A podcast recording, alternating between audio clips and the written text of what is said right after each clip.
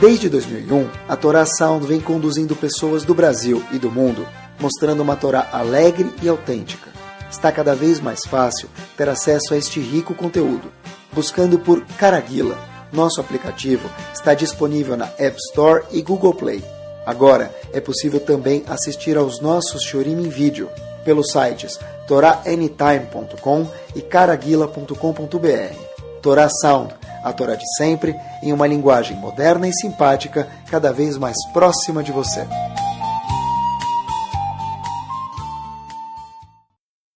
Bruhim Abaim, boa noite.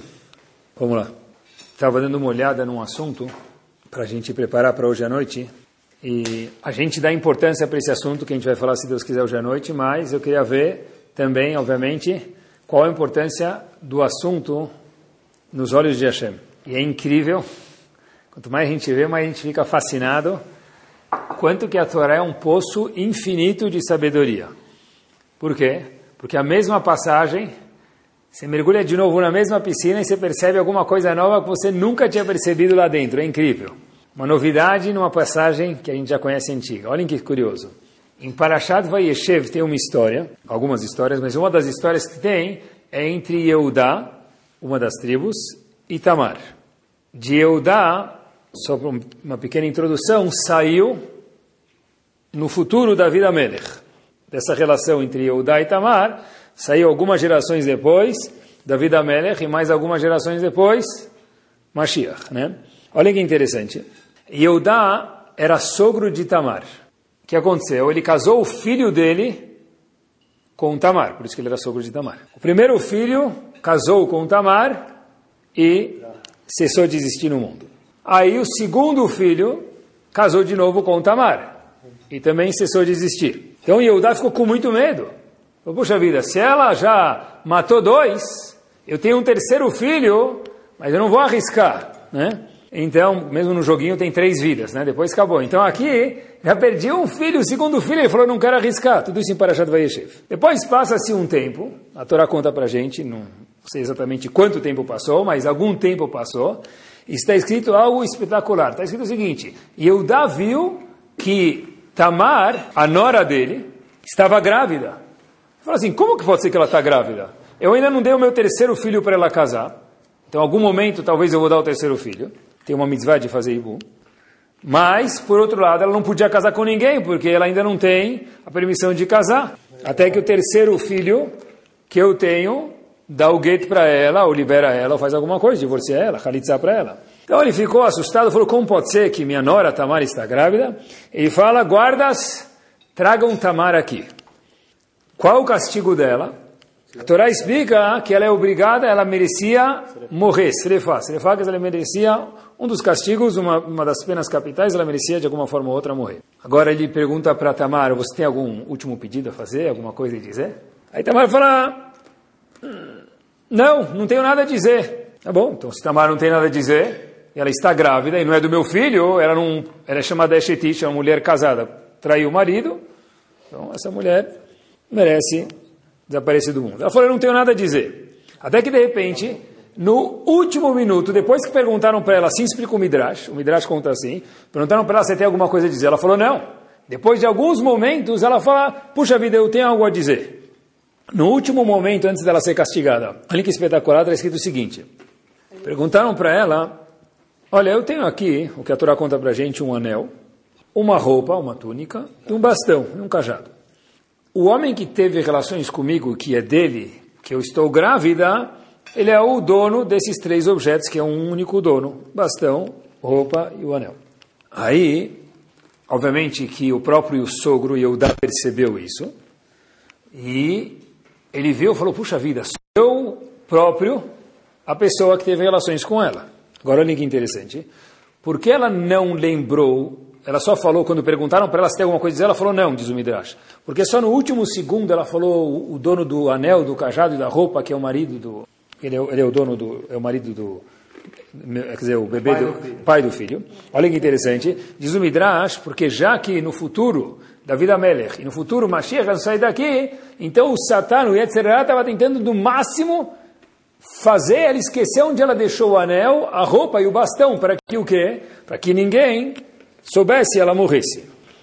Tudo que é valorizado, o Yetzirah coloca a mão. Se está indo muito fácil, é porque tem alguma coisa estranha. Tá bom.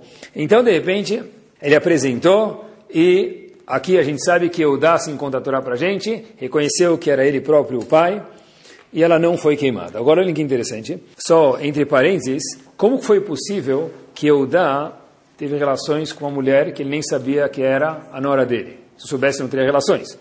Então, só de uma forma bem resumida, para não deixar isso em aberto, a gente não sair com a questão na cabeça, a Gumara pergunta uma pergunta fortíssima. Como pode ser que Eudá não reconheceu que ela era Tamar? Então diz a Gumara que já que ela era, tinha uma tzniut, um recado tão grande, Eudá nem conhecia a face da nora dele. Só para a gente entender que tipo de pessoa a gente está falando pessoas muito elevadas, não é que ele foi lá e teve relações eh, físicas com outra mulher, não é o que a gente está imaginando. Inclusive o Zoro fala para a gente, o Zoro fala para a gente que Yehudá foi empurrado em cima de Tamar, assim diz Ora Kadosh, para que o bebê precisasse nascer, porque só desse jeito sairia da vida Melech e só desse jeito sairia, sairá Bezat Hashem Mashiach. Fechando parênteses, então foi algo divino. Mas em todo caso, a aprende daqui algo que qualquer criança conhece, se não conhece vai conhecer agora, é o seguinte, a fala em Sotá na página 10b, é melhor uma pessoa pular na fogueira do que envergonhar o seu amigo né?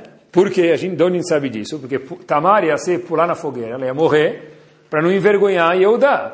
Ela não falou, foi você que teve relações comigo. Ela falou, olha, o dono do objeto, ele que reconheça, o dono o, que reconheça a paternidade, o anel, a roupa, o cajado. Ela não contou. Se ele quisesse, ele ia falar, ah, um minuto, vamos cuidar tal, e depois ele ia, de uma forma easygoing, se anunciar. Mas ele não foi lá e se avisou de uma forma, ela não foi lá e colocou ele nas câmeras para que ele passasse vergonha. Agora olha que interessante. Então daqui a gente aprende o conceito que é melhor a pessoa se envergonhar, morrer, morrer do que envergonhar alguém. Tem um Tosfot lá, nessa mesma Guará, em Sotá, na página 10b, ele fala, ele faz uma pergunta muito forte. Ele fala o seguinte: tem três pessoas que têm que se matar, ou Alguém fala para mim, por exemplo, olha, ou você come um, dois hambúrgueres, alface, queijo molho especial, cebola picles e o pão com gergelim.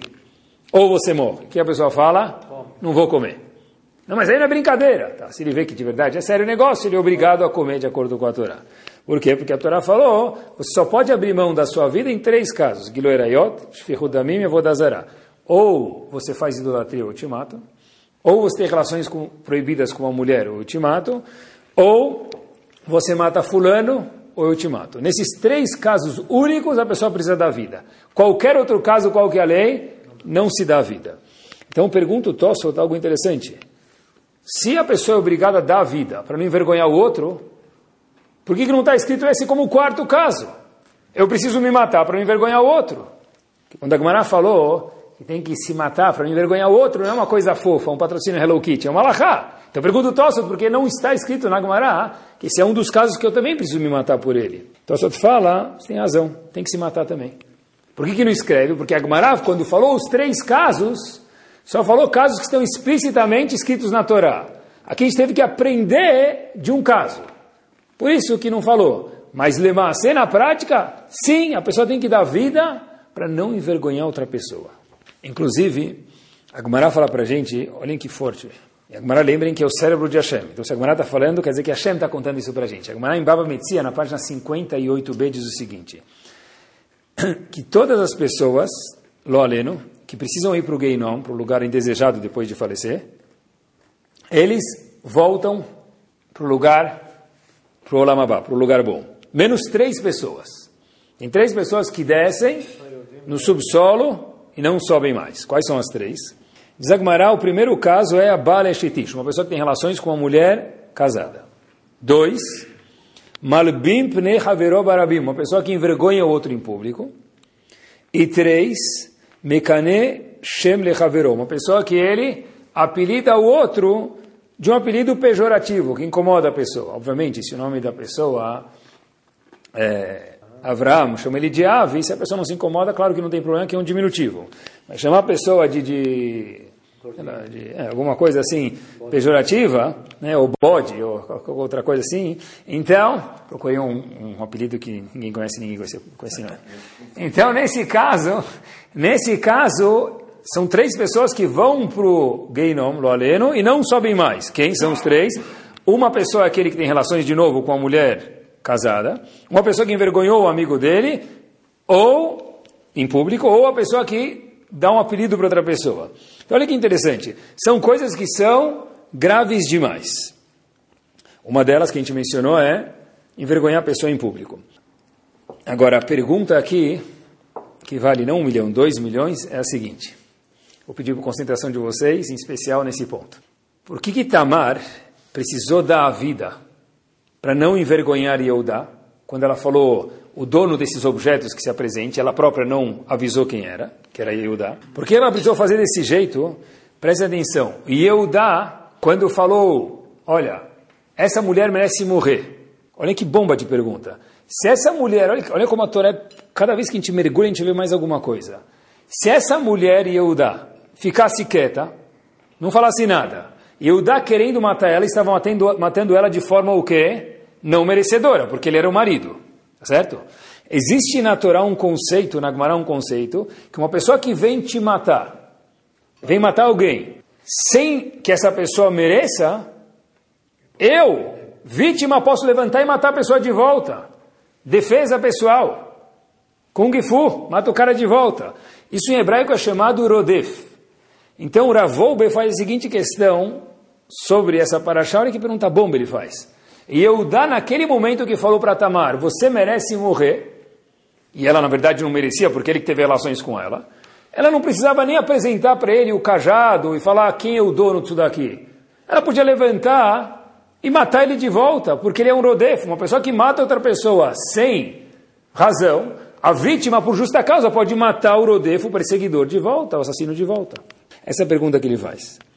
E diz Ravolbe, e aqui eu queria me concentrar, daqui a gente vai tomar o norte do Shur hoje, se Deus quiser, é o seguinte. Tem razão. Um Rodef pode ser morto. No caso de Yehudá, obviamente, sem saber, ele era um Rodef.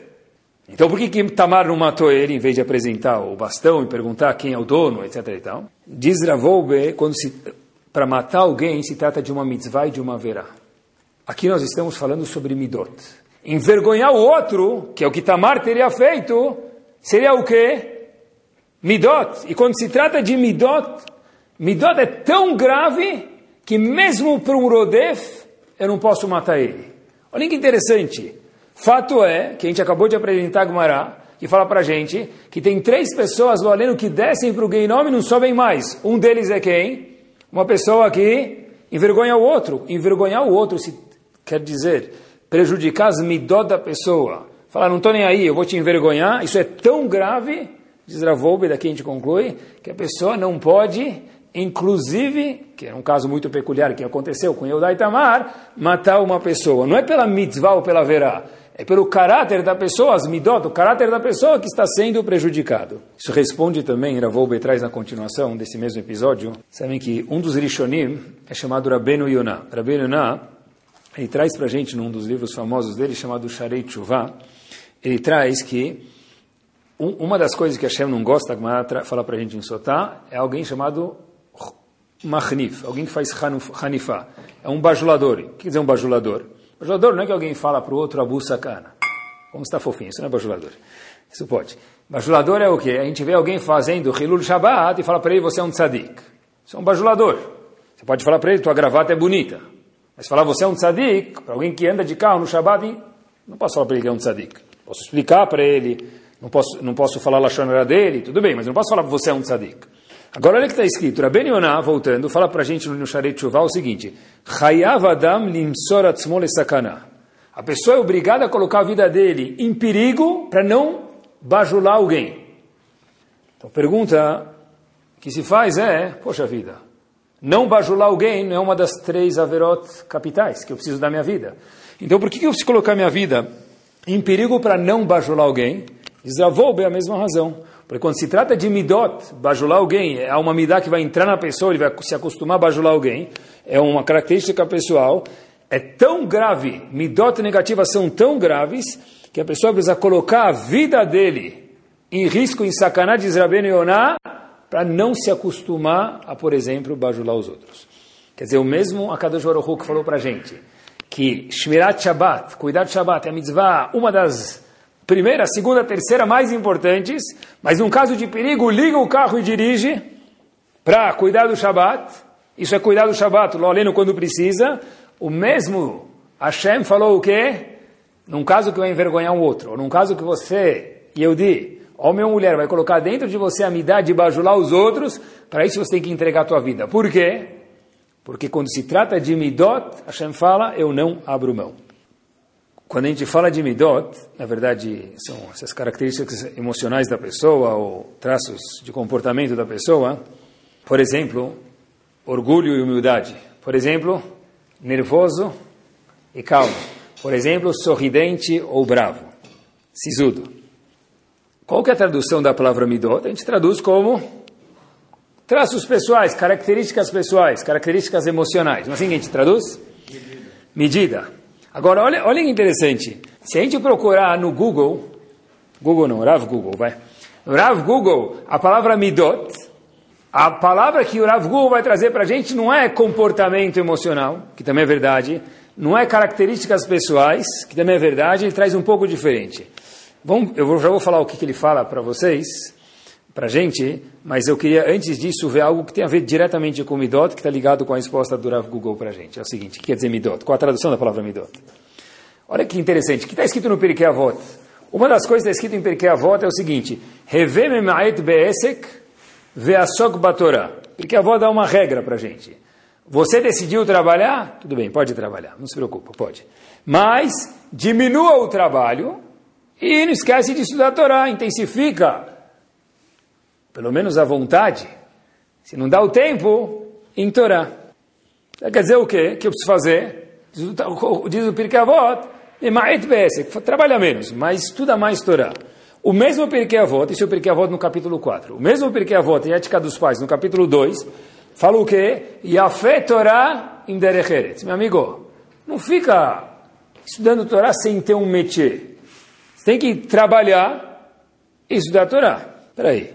Eu tenho que estudar a Torá e trabalhar o mínimo possível? Ou, na verdade, porque a volta é impossível. Você tem que, é obrigatório trabalhar para poder sua Torá ser frutífera. Olhem só outra coisa curiosa. Está escrito em Briquei Avot, Sechok, Perek Gimel, Vekalutrosh, Margilim Lerva. A pessoa ficar só falando piada e cabeça vazia pessoa que faz isso, não está falando que só faz isso, a pessoa que faz isso, isso traz a pessoa a fazer coisas relacionadas com sexualidade que a Hashem não gosta. Por outro lado, a Gumara conta para a gente que muitos rabanim contavam umas piadas antes de começar o shur, o pessoal ficar mais de boa, e aí eles davam um shur depois. Então, peraí, a piada faz a pessoa fazer a verot lo aleno, ou as piadas são o must para que o shur possa fluir. Interessante. Ou, por exemplo, a Gumara falou que piadas, né, o Pirkei falou, piadas faz a pessoa a chegar, diz o Pirkei Avot, né, margilim leervá, faz a pessoa lo aleno ter relações sexuais proibidas. Mas presta atenção, todo mundo aqui conhece aquela Gumara, que Eliyahu Navi estava no Shuk, estava lá no Paquembu, na feira do Paquembu, na feira do Morumbi. O que, que ele viu lá? O que, que ele viu? Dois, foi olhar na e falou, olha, aqueles dois indivíduos estão lá, do lado direito, atrás da banca de melancia lá, esses dois aí tem o Lamabá. Puxa vida, quem, quem são esses caras? O que, que, eles fazem? Aí foram chegar lá, qual, qual é o trabalho de vocês? Não, a gente conta umas piadas aí pra galera, tal, alegra o povão. Ah, às vezes é do português, às vezes a gente mistura o português. Presta atenção, porque a voz falou pra gente, rock, piada, faz a pessoa chegar a ter relações sexuais proibidas. E por outro lado, quem tem o Lamabá, aqueles dois caras lá ficam contando piada. Por outro lado, o Rabanim começava um shur com milha de, de, ruta, com piadas. Ou o que a gente falou, tem que trabalhar menos. Mas o próprio Pirkei Avot falou, se você não tiver um métier e só estudar a Torá, então tua Torá não vai ser frutífera. Como é que responde essas contradições? É simples. Tem muitas outras contradições, mas para não cansar vocês, Vou cortar a lista por aqui, porque a resposta é única para todos. É o que é o, Google traduz a palavra midot. Se você colocar, procurei, podem procurar, escreva um midot no, no tradutor, vai aparecer a palavra dimensão, proporção, equilíbrio. É isso mesmo. O que, que são midot? Midot não é nervoso ou calmo. São tá certos comportamentos emocionais. Midot é ter um equilíbrio. Tem que contar piada. Mas porque a voz falou que ficar contando. É, tá certo. Depende de quanto, se você depende para que, que você conta piada, se é o dia inteiro. Depende em que momento você conta. Tá no meio do, do, do cemitério, lá além, o cara pergunta qual a senha do Wi-Fi aqui no do Butantã. Não é momento. Mas tem momentos que é para contar piada. Você vê o teu amigo um pouquinho meio down. Ah, meu, você sabe o que aconteceu com o português? Conta alguma coisa.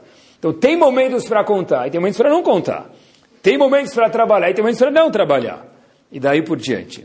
Então, na verdade, Midot não é aqui ou lá. Midot é um balanço, assim que o Google traduz a palavra Midot, a dimensão certa, o balanço certo. Isso que são Midot de verdade, porque, como tudo na vida, todas as Midot são importantes. Pode ser ponderado ou não? É ponderado, tem um equilíbrio, né? São Midot. Olha que interessante. Tem alguma Midá boa e alguma Midá ruim? É bom lembrar, por exemplo? É bom lembrar? Depende. Tem gente que lembra o que que... Uma vez eu cheguei na sinagoga em 1912, há 25 anos atrás, a pessoa fala, o ano que foi, o rabino e mapamo de bonjour. Então eu não vou mais naquela sinagoga. Isso não é bom lembrar. O rabino falou para ele bom dia uma vez. Talvez o rabino estava ocupado, não viu ele. Faz 12 anos, faz 20 anos que ele não ganhou aliá. Tá bom, deixa passar. Isso não é bom lembrar. É bom esquecer? É? Depende. Tem coisas que é bom. Está escrito em Pirkei Avó também, o pessoal que esquece a Torá dele, Hayav Mitah. Então tem coisas que é ótimo esquecer e tem coisas que é horrível esquecer. Estou mostrando só que tudo que a gente tem emocional não tem nada que é bom e é ruim. Midot é ter o equilíbrio. É bom ter vergonha? É bom ter vergonha ou não é bom ter vergonha? Equilíbrio. Equilíbrio, tudo responde assim. É verdade. É bom ser cara de pau? Equilíbrio também. Equilíbrio também. Tem momentos que tem que ser cara de pau. Ninguém está falando nada. Alguém tem que falar. Alguém tem que falar que tal coisa está errado. Eles querem construir uma piscina em cima do prédio, reunião de condomínio. Ninguém fala nada. Meu amigo, tem uma já embaixo, ou vai dar vazamento. Alguém tem que ser cara de pau e falar. Tem momentos que tem que ficar quieto. Tem momentos que tem que ter vergonha. Ou seja, midá não tem uma midá boa e ruim. Todas as midot são boas, contanto que sejam na proporção certa, no equilíbrio certo e no momento correto. Por que é tão importante falar de midot? Estou falando comigo mesmo. Olhem que espetacular. Logo, também é uma Mishnah em Pirkei Avot, mas a gente conhece ela por causa da Tfilah. Logo antes de falar Kadish em Shacharit, Yehudá ben Temaomer, Torá Aviadir, né? Yehudá ben Temaomer. E eu, aí, faz tempo, quer dizer, chegou na Midá. Tá bom, mas para todos nós aqui que chegamos no Rodu, no comecinho, logo o Kadish antes de Rodu, está escrito, mas está escrito em Pirkei Avot também, vai. Eudá ben Tema Omer, Eudá ben Tema dizia, vou ler só uma parte dela, Eveaz Kanamer, tem que ser rápido como O namero. na, tigre, né, leopardo, né? Como é que eu vou ser rápido como tigre? Amigo, é que nem falar assim, você tem que ser bonito que nem fulano, rico que nem fulano, legal que nem ciclano. Essa é a pior coisa que uma mãe pode falar para um filho ou que uma mulher para um marido ou um marido para a esposa. Como que Hashem fala para a gente, olha, se você tem que ser rápido como tal animal, ágil, leve como uma águia que voa. Meu amigo, se eu ficar fazendo assim o dia inteiro, batendo asa, eu não vou sair do lugar. Mas se eu fazer musculação, como tem... Né? Olha que interessante, Zora Kadosh fala para a gente, olha que bomba. Hashem pediu para a gente ter uma característica de cada um desses animais, por quê? Porque o homem dentro dele tem todas estas características. Hashem falou, agilidade usa igual a águia. Daí por diante, cada uma das características que nós temos tem que ter conforme um destes animais. Por quê? Porque a Kadosh Baruch Hu falou para a gente, assim diz o Zohar, que todos nós temos essas midot dentro da gente.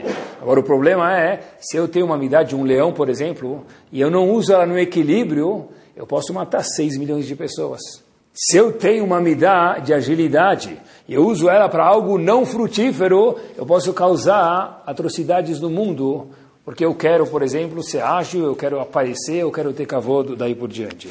Por isso que é tão importante que o ser humano pense, a gente pense junto aqui sobre Midot. A gente conhece Charles de Gaulle como o nome de um aeroporto. Mas vocês lembram que Charles de Gaulle, né? Mas vocês lembram que ele foi, não deixou de ser uma personalidade. Olha a frase que esse homem falou. Olha que bomba. Não, não falou do Brasil. Falou do Brasil, mas não essa não, essa eu não vou mencionar. Olha que ele falou, o voo até a Lua, olha que verdadeiro, não é tão longe, vírgula, as maiores distâncias, as, as maiores distâncias que devemos percorrer estão dentro de nós mesmos. Chegar na Lua não é tão longe quanto chegar do coração para o cérebro, traduzindo o que ele quis dizer. Olha que bomba! É isso mesmo, olhar para dentro de nós mesmos é difícil, mas vai chegar na Lua às vezes. Mas isso é midot. na inveja é bom? Não é bom? Alguma hora é bom, sabe por que na inveja? Alguma hora é bom. Hashem falou, olhem, Hashem tem inveja, pessoal. Está escrito que Hashem tem inveja. Quando Hashem vê um Yehudi fazendo idolatria, Hashem fica com inveja, que ele escolheu outro Deus, entre aspas, minúsculo, e trocou o Deus maiúsculo por um Deus minúsculo. Quer dizer, Hashem tem inveja. Tem momentos que também tem que ter inveja. A inveja certa e no momento certo. Em outras palavras, mais uma vez, midot é ter o equilíbrio. Tava, a vontade é bom? Desejos são bons? Gumará conta pra gente. A Gumará conta pra gente. Eu quero mostrar para vocês. A Gumará conta pra gente. Eu fiz questão de pegar quatro, cinco exemplos. A Gumará conta pra gente que quando cortaram o Yetzirará, o instinto, o instinto, vamos falar de ter relações macho com a fêmea, no dia seguinte ninguém podia comer omelete, nem ovo frito. Porque o galo não teve relações com a galinha e não teve filhos. Então, de novo, tava é bom? Claro que é bom. E também é ruim, sim. Agora, vocês já pegaram um ponto do equilíbrio? Acompanhem comigo. Olhem o que é Midot, pessoal. Olhem o que é Midot. Qual foi o primeiro... Não respondo mais, não respondo mais equilíbrio, porque não vou mais perguntar sobre equilíbrio. Olhem só agora que bomba. Qual foi o primeiro... Qual foi o primeiro assassinato da humanidade? Caim matou Hevel. Qual foi a razão? Que, ah, teve inveja que o corban, a oferenda do irmão foi aceita e a dele não. Vírgula. Logo depois de Bereshit, a gente vê Mabul. Hashem destrói o mundo inteiro, não aguento mais esse mundo. Mas Hashem nem começou ainda. Mas eu não aguento mais o mundo, disse Hashem. Dilúvio, Mabul. Qual foi a razão do Mabul? Tava, desejo. Os animais tinham relações com outros, outras espécies, né? e os homens também. Logo depois, terceiro episódio, Dora Flagá. Né? Por que que eles, por que que Hashem criou cultura inglesa, Red Balloon, outros dialetos, francês, inglês, por quê? Porque eles construíram aquela torre gigante, Hashem falou, separa as pessoas.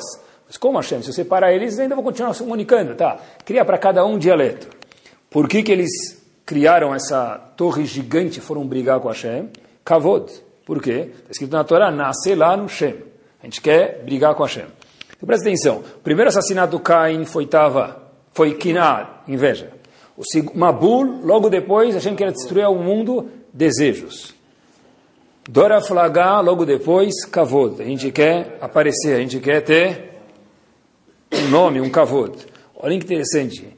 Três episódios, quase que um do lado do outro, nas Parashiot, mesmo que em tempo foi distanciado um do outro, mas isso tudo foram por causa, o que gerou o, o, o problema não foi uma não foi uma bul, não foi, o que gerou o problema foi a Kiná, Tava e kavod. Midot usadas no momento errado, da forma errada, no balanço ou no equilíbrio errado. Tá bom? Eu estava lendo uma pesquisa, uma, uma, um, um artigo de psicologia. Olha que interessante. Antigamente, se achava que o sucesso da pessoa, sucesso pode ser econômico, pode ser social, pode ser familiar, dependia do quê? Do QI que a pessoa tem consciente de inteligência que a pessoa tem.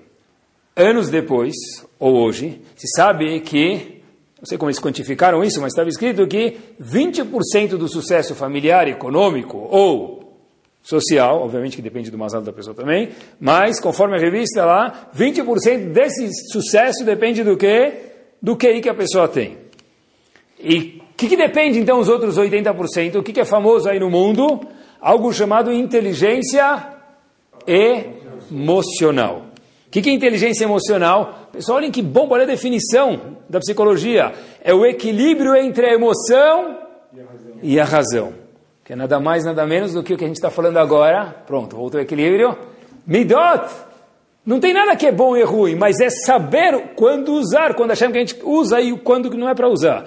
É o equilíbrio entre a emoção e a razão, essa é inteligência emocional. Esse termo, na verdade, inteligência emocional, olhem que curioso, foi já feito alguns bons anos atrás, foi cunhado pela Universidade de Yale. Eles começaram com esse termo de chamar, antigamente é só QI, depois apareceu essa inteligência emocional. Mas a Torá fala para a gente algumas centenas de anos antes, para não falar milhares de antes, a palavra midot. Teve um dos grandes homens, Talmud Chacham, viveu assim, no mundo das yeshivot, instruiu muitas pessoas, chamava Rav Shlomo Brevda. E quando estava doente, um dos médicos, não Yehudi, se for Yehudi talvez é meio suspeito, mas não era Yehudi, ele falou o seguinte, olha, olha o que ele falou, pessoal. Eu fiz faculdade de medicina, disse o doutor que estava cuidando dele. Eu já aprendi sobre intestino, pulmão, fígado, tudo isso. Mas eu nunca aprendi o que é um ser humano até conhecer este rabino. Não é só inteligência QI, é a inteligência emocional, um mix dos dois. O que, que são midot? Ravovad Yosef, pô, Rabino, você só menciona Ashkenazim, tá bom, menciona as Faradim também. Ravovad Yosef, Zichron Libracha, ele via na frente dele letras e letras e letras e letras de Torá. Isso que ele, esse homem só tinha Torá na frente dele. Andava a Torá, pensava a Torá, respirava a Torá. Se fizesse exame de sangue lá, tenho certeza que ia sair só vitamina T. Só saía Torá do sangue desse homem. É incrível. Cada livro que tem na casa, que tinha, né, que ele faleceu, mas a casa ainda está. Cada livro que tinha na casa desse gadolador, ele não colocava um livro na prateleira se ele não tinha lido ele inteiro. E o livro que estava lá, podia perguntar a página e a linha, a gente falava qualquer livro que estava na prateleira da casa dele, obviamente tinha muitos outros livros também que não estavam lá que ele sabia.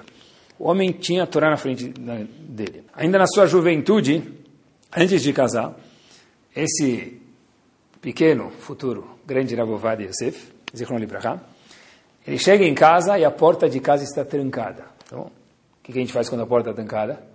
Bate na porta, se ninguém abre, toca a campainha, liga para a portaria, manda telefonar, pega o tamanco, faz barulho, vê se alguém acorda.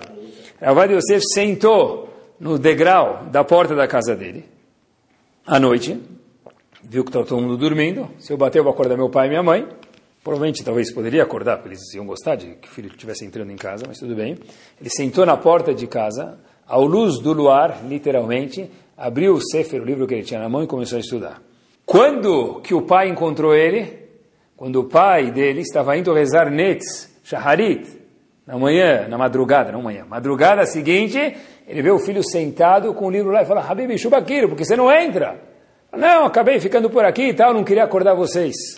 Isso são midot. Midot quer dizer a pessoa ponderar como se comportar no momento que sim, no momento que não. Mas é melhor para mim dormir, é melhor para mim descansar, certo? Mas não é o que é melhor para mim.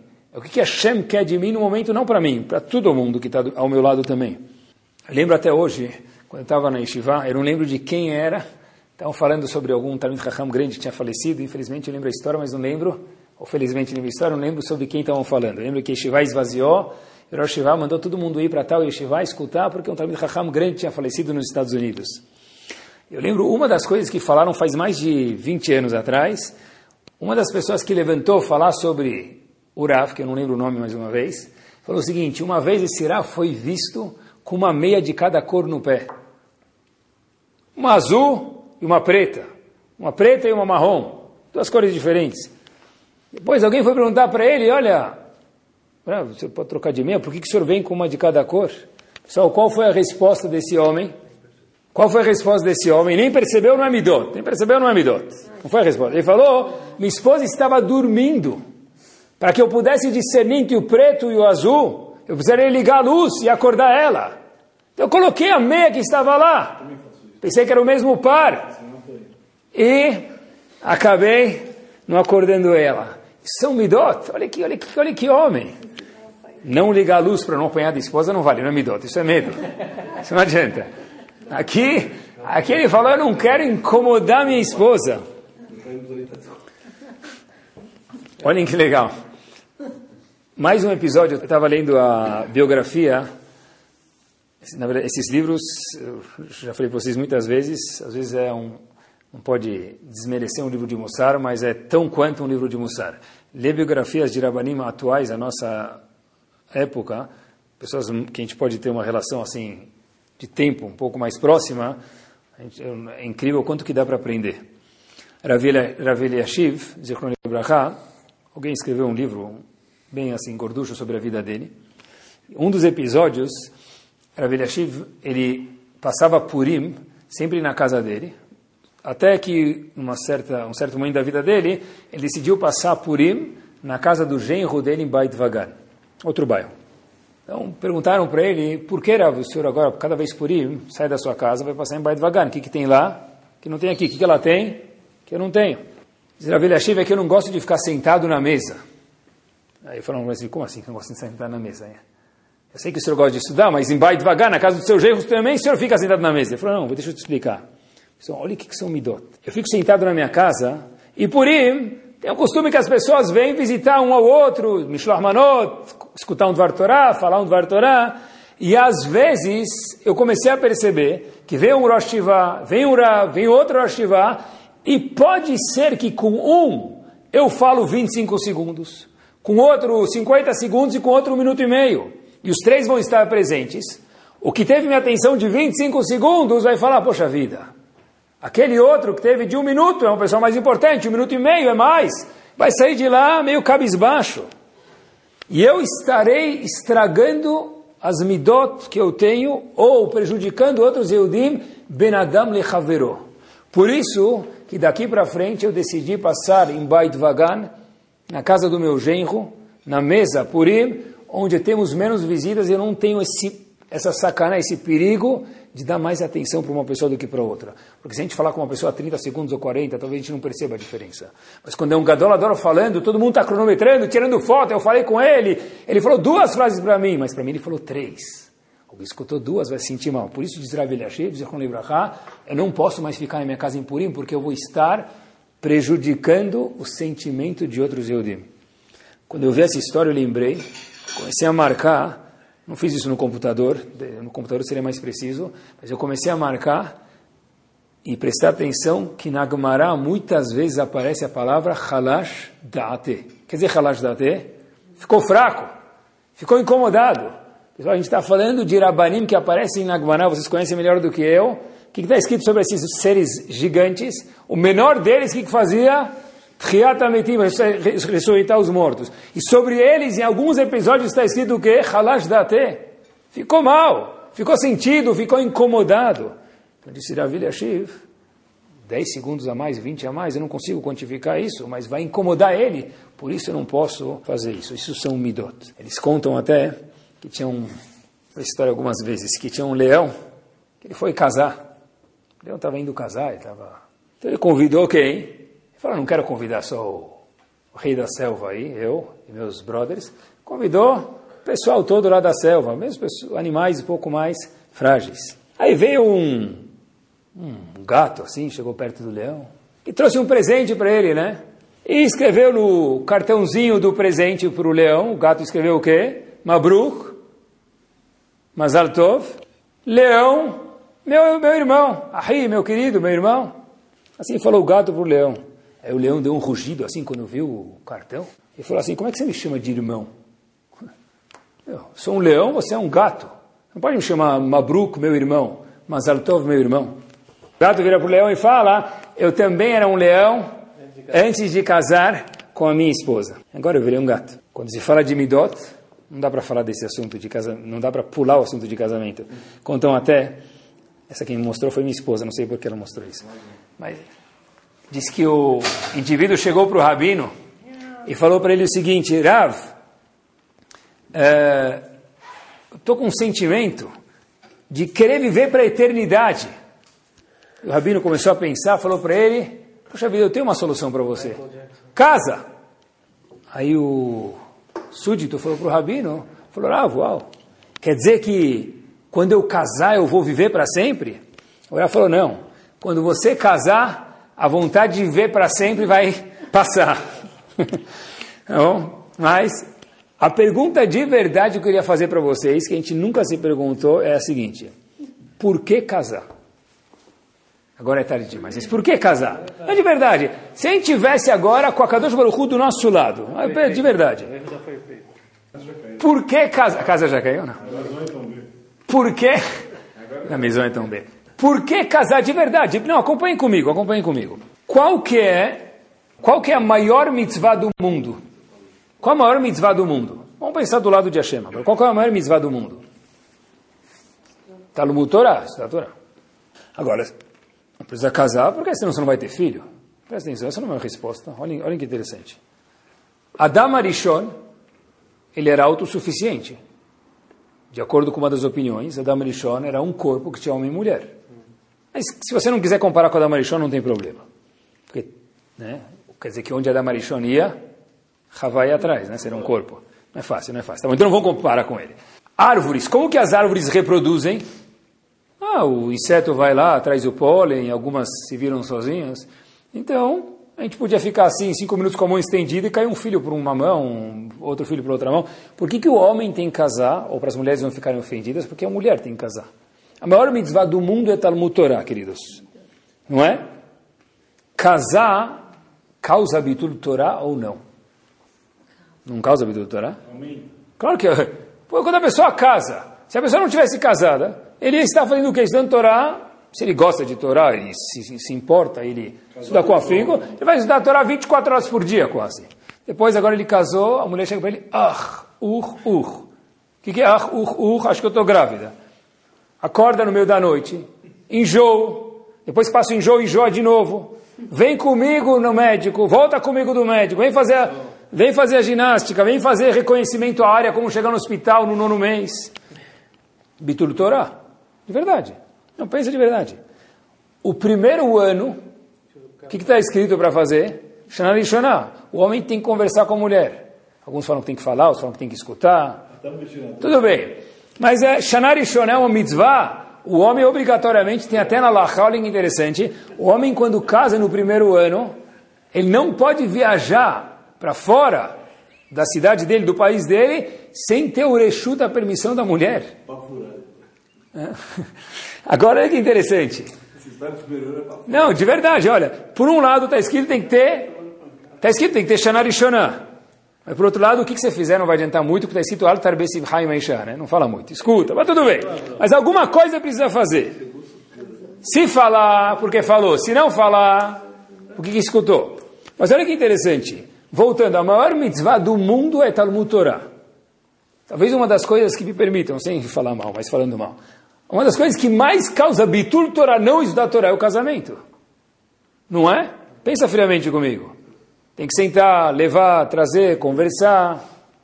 Por que não fez igual a árvore? Nasce, igual que nasce a mexerica, nasce o goiaba, nasce a melancia, nasce o bebê. A resposta é Avodat Amidot. Porque ninguém veio para o mundo para estudar Torá gente veio para o mundo também estudar a Torá. A gente veio para o mundo trabalhar as nossas midot.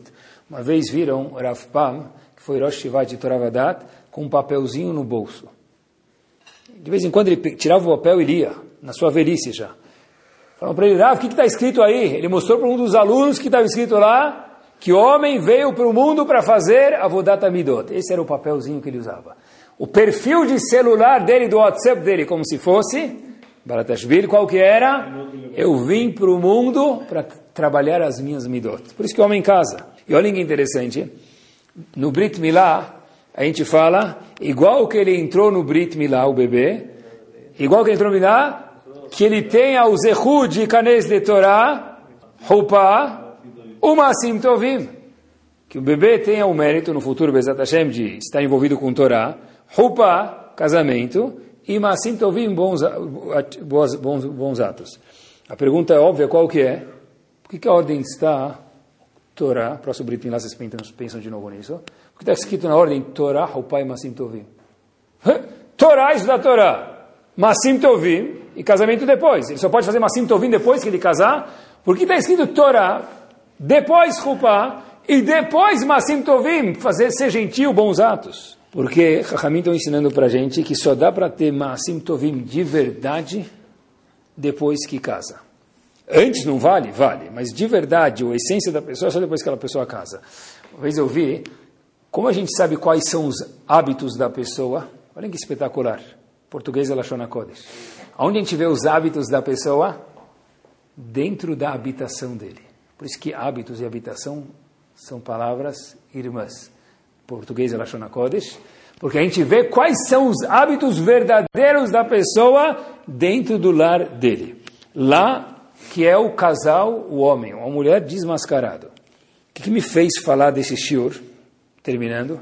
Só agora, sim, vou contar para vocês. Estava nas férias, eu gosto de ler um pouco, assim, outras coisas que não tenho oportunidade de ler durante o ano. E agora, nas férias, estava lendo um pouquinho um dos livros sobre, falar um pouco sobre cada um dos Rabanim. Vida de alguns Rabanim que viveram há pouco tempo atrás. Tzadikim. E aí, perguntaram para o Rav Shach Zichron Libracha, uma pessoa foi, falou o seguinte, eu vou casar minha filha, estou procurando um ratan, um genro. O que eu tenho que procurar num genro? Qual que é o script? Quantas páginas? Uma pergunta mágica? O que eu faço? Faz uma segulá, uma gematra do nome dele, ou beija mezuzá três vezes, pega alho, põe um hamster nas costas. O que, que tem que fazer para saber qual que é o ratan, o genro certo para minha filha? Pessoal, quando eu vi isso, eu falei, uau! Eu, não, eu li isso, eu recortei isso, eu guardei para mim para ler algumas vezes, eu não acreditei. Ainda bem que estava escrito. E a pessoa que escreveu é uma pessoa confiável. Será achar três coisas. Primeira coisa que você precisa procurar para um genro, está na ordem mais importante é Midot. Só o Rav Shach foi o Rosh Shiva de uma Shiva de estudo de Torá. Não foi alguém da ONG de proteger as baleias. Então, para um homem desse falar procurar Midot em primeiro plano, quer dizer que a gente precisa reformular o que é importante. Dois, segundo quesito que precisa ter para um genro, se você está me perguntando, é que o emocional dele, as midot dele sejam constantes não montanha russa. Tem gente que está um dia eufórico, outro dia deprê. Um dia yupi yupi, virou vohezanetz, foi no mikve, o outro dia não colocou tefilim. Seja em religião ou seja emocionalmente. Diz primeiro ponto, top da Forbes, midot. Segundo ponto, alguém que seja emocionalmente dentro do normal, constante. Todo mundo tem um pouco de alto e baixo, mas dentro do normal, constante. E o terceiro ingrediente foi o que mais me chamou a atenção. Alguém que saiba estudar Torá. Eu tinha certeza que o primeiro ingrediente ia ser esse. Shach, o terceiro ingrediente é alguém que saiba estudar Torá. Talmud Torá em terceiro plano. Fiquei assim, li isso faz algumas semanas. Perguntei para o meu filho, Chaim, o que, que, você acha? Como pode ser que o Rosh Tivá de Meshivá, o chefe, um dos chefes das Yeshivot, falou que primeiro Midot, segundo constante e terceiro Talmud Torá. Talmud Torá não é importante. Meu filho falou o seguinte, Abba, eu acho que Talmud Torá talvez seja o mais importante. Perguntei para ele então por que está em terceiro plano. Ele falou o seguinte: porque para que tenha Torá, precisa ter Midot e Midot constantes. Não que Torá está em terceiro plano, mas para ter Torá precisa ter os outros dois.